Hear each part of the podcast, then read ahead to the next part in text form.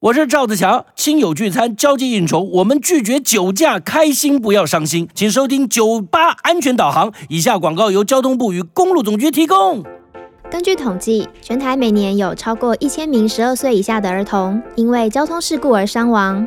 酒吧安全导航提醒各位家长，平常除了教导孩子需要遵守交通规则，也要随时注意自身安全。像是上学或放学途中，在人行道停等红灯时，要记得与路口保持至少三个步伐的距离，以免卷入车辆的内轮差而发生意外。